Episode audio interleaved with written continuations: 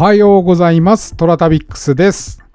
さあ、皆さん、週末ですけれども、いかがお過ごしでしょうか？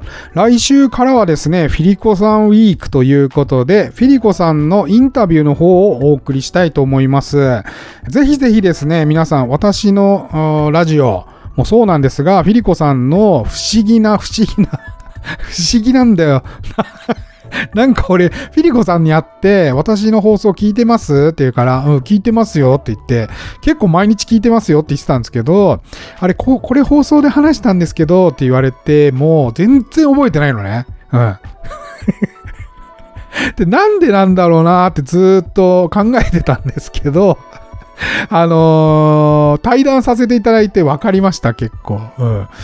はい。で、フィリコさんとはですね、別途他の企画もやろうみたいな話も出てるので、そちらの方もぜひぜひお楽しみにしてください。はい。えー、天に軌道があるごとく人それぞれに運命というものを持っております。この番組はフォロワー30万人、日本全国を旅するインスタグラマートラタビックスが懐かしい街並みをご紹介したり、旅のよもやま話をすることで奥様の心の悩みを解決する番組でございます。てなわけで、えー毎朝7時に更新、私のインスタトラタビックス今朝の1枚ですけれども、今朝は静岡県の森町城下でございます。えー藤江家をはじめ見見応えのある民家が残る城下の街並みは上から見るとノコギリの刃のように見えます。はい。実際行てみるとわかるんですけれども、もう1枚目でもわかるように、道がまっすぐになってないのわかりますよね。建物があるんですよ。でもこれドン付きじゃないんですよ。はい。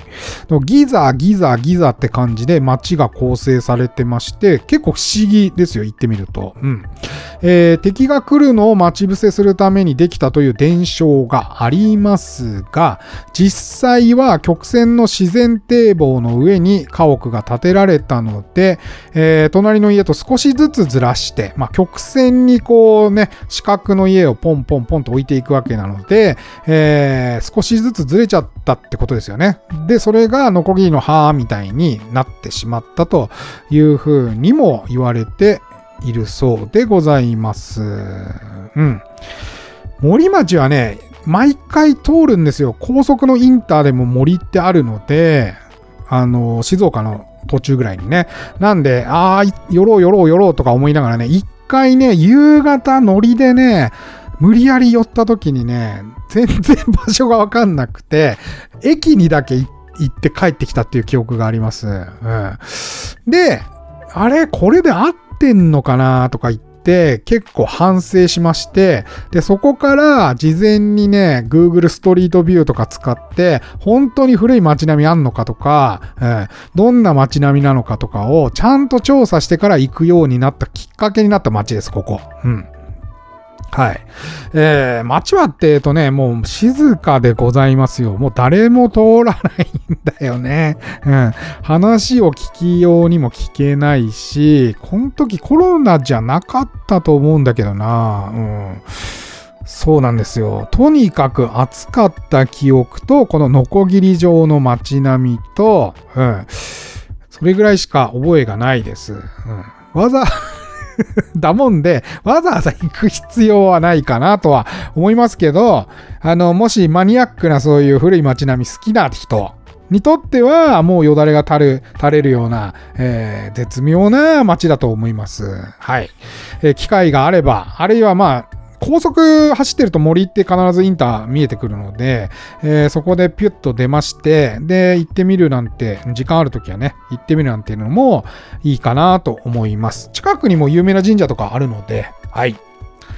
てなわけで、えー皆様お待ちかね、今日は東北津屋造市でございます。うん。えー今日はね、一之助のアイデアというお話でございます。えー一之助が講じたアイデアとは一体何なのでしょうかそれではお聞きください。聞き耳東北津屋造成北の色鉛筆から一之助のアイディアかけ事の好きな遊び人がかけるものがなくなって女房をかけたなどという話があります。ひどい話ですが、かけ事は人の気持ちをどこか狂わせるのでしょう。三つの句の病のいで湯の村は、湯が出るだけが鳥への感尊でした。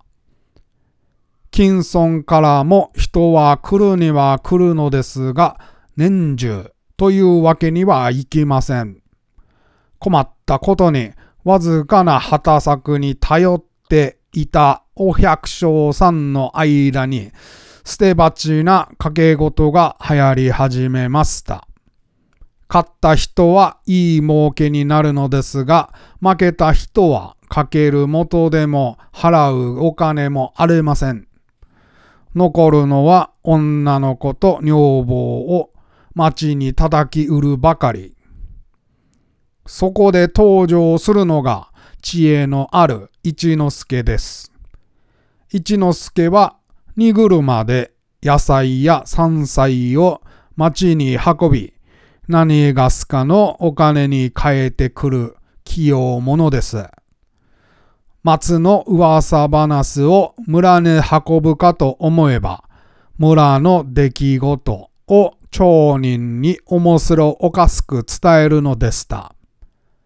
一之助は錆びれていく村の行き先を案ずて工夫を練れました。その第一は、湯の枠あたりに芝居小屋を作って、村の女人を総動員し、松で取り締まりが厳しくて見られないような色ごとめいた踊りなどを披露するというものです。そうすると近況から人が押すな押すなでやってくる。村人も何かの商いができるという工夫でした。問題は、女子たちを説得したとしても、どんな風にしたらエロチックな気分になるような踊りができるかということです。ただ、あそこを出したり広げたりしても、すぐに客は開けてしまうでしょうから、そこで昔ながらの田植え踊りをすっぱだかでやることにしました。裸だとなかなかすごい踊りになりました。客が裸になって小屋掛けの湯に入っているところに一段高い舞台を作り、女たちの踊りを見せる。裸同士なので気分がすらけるかもしれません。でも大事なところが一斉にピンとなった場合、長短があまりにもはっきりして単勝の人にはどんなものだろうか？と一之助はその点で、はた、と困ってしまいました。おすまい。はい。いかがでした？一之助のアイデア。ええ、もうちょっと考えようよね。ねえ。もうちょっと考えてからね、うん。